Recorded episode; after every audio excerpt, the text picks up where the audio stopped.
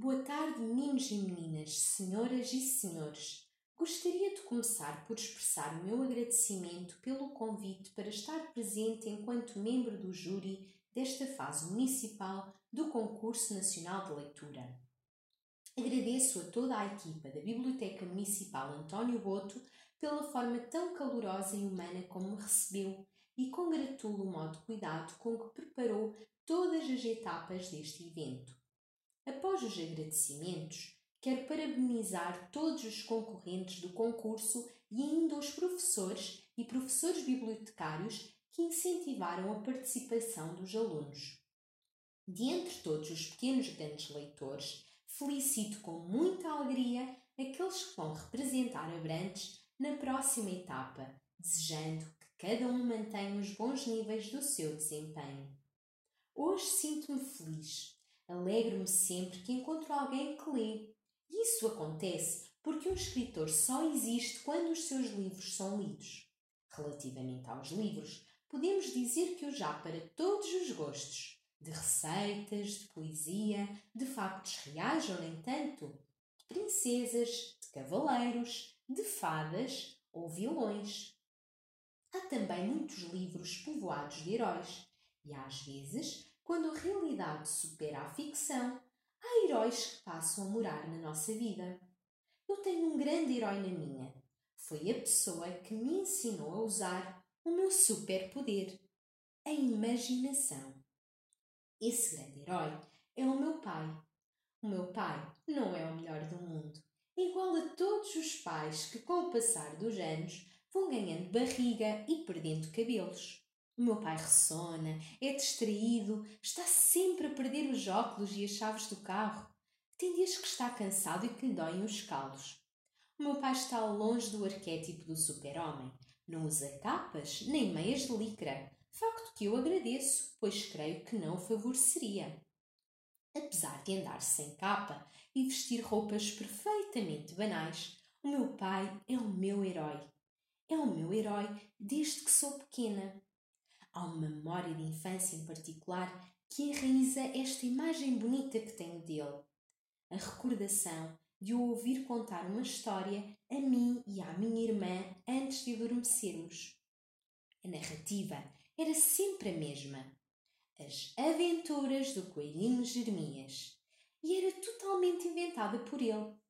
Nas noites em que nos presenteava com a sua imaginação, nós tínhamos direito a um episódio da epopeia de um coelho karateca que adorava cenouras e viajava pelo mundo. O coelhinho Jeremias enfrentava frequentemente as hienas, que eram sempre as vilãs, e vencia-as com a sua agilidade, criatividade e inteligência. Quando recordo esta imagem do meu pai, percebo quão heróico era o gesto de nos vir aconchegar com esta história antes de entrarmos no mundo dos sonhos. É que estas memórias remontam ao tempo em que o meu pai acabara de perder a esposa e eu e a minha irmã a nossa mãe. Apesar da dor que eu sei que sentia, apesar do longo dia de trabalho, apesar do esforço de nos vestir, alimentar, dar banho, o meu pai guardava ainda um pouco da sua energia para nos deslumbrar com aquela história cheia de proezas de um pequeno ruidor. Agora, passados muitos anos e com os meus olhos crescidos, percebo que este meu pai heróico me ensinou, talvez sem saber, através do seu exemplo e da sua narrativa inventada, que a imaginação nos dá poder para resistir às adversidades da realidade. Recuando à minha infância, percebo que, que não me lembro da maior parte dos presentes que o meu pai me deu em aniversários e natais remotos. Porém, recordo com total nitidez estes pequenos momentos em que, com nada, o meu pai nos deu tudo. A mensagem que eu gostaria que ficasse deste dia em que em Abrantes se celebram os livros e a leitura em voz alta é destinada aos pais e mães presentes. As histórias podem salvar os vossos filhos, porque as histórias lançam nas mentes das vossas crianças as sementes da imaginação. Uma mente treinada para ser imaginativa é uma mente capaz de solucionar problemas.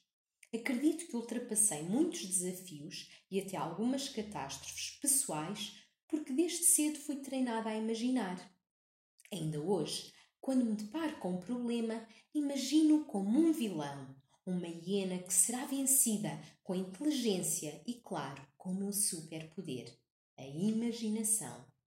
Gosto muito da versatilidade desta minha aptidão inventiva pois, para além de me salvar no dia a dia, também me permite fazer aquilo que amo: escrever livros. Imaginar é mesmo o maior poder que existe, e esta verdade não se aplica apenas a mim, aplica-se a todos nós. Tudo, mas mesmo tudo, começa no mundo das ideias, como dizia o filósofo Platão. O edifício em que estamos reunidos foi imaginado por alguém antes de ser construído. Os carros que conduzimos, as roupas que vestimos, tudo começa dentro de mentes imaginativas. Um foguetão, uma sinfonia, um clássico da literatura, a cura para uma doença são exemplos de coisas criadas pela pequena bola que temos em cima do pescoço.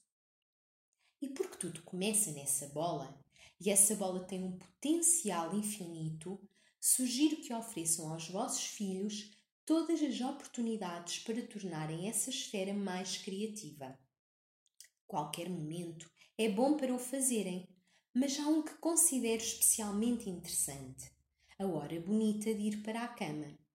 Neste momento que encerra o dia e para o dia terminar em beleza, preencham as cabeças e coraçõezinhos dos vossos filhos com sementes de criatividade.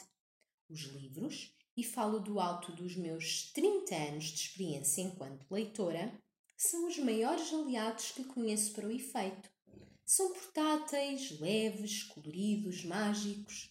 Se não quiserem comprá-los, requisitem-nos. É para isso que existem aquelas casas lindas chamadas bibliotecas. Se não perceberem nada de bibliotecas e tiverem algum receio de entrar numa, saibam que lá dentro estão criaturas adoráveis, prontíssimas para vos ajudar a escolher as melhores histórias. Estes seres encantadores chamam-se bibliotecários e também os há para todos os gostos. No caso de serem pais ultra-aventureiros e quererem mesmo arriscar, podem também tentar criar as vossas próprias epopeias com coelhos, elefantes, acrobatas, astronautas, cozinheiros Inventem sem limites e sem medo. Certamente que este exercício também vos fará bem. E o mais importante, os contos que contarem, sejam inventados ou de livros, vão ser o presente que perdurará no coração dos vossos filhos. Também tenho a convicção que, se os vossos filhos vos ouvirem contar ou ler histórias, vão ser capazes de imaginar muito e um dia, com o superpoder da imaginação, Talvez os meninos e meninas que hoje aconchegam nas camas possam vir a ser os homens e as mulheres que vão idealizar um futuro melhor para o mundo.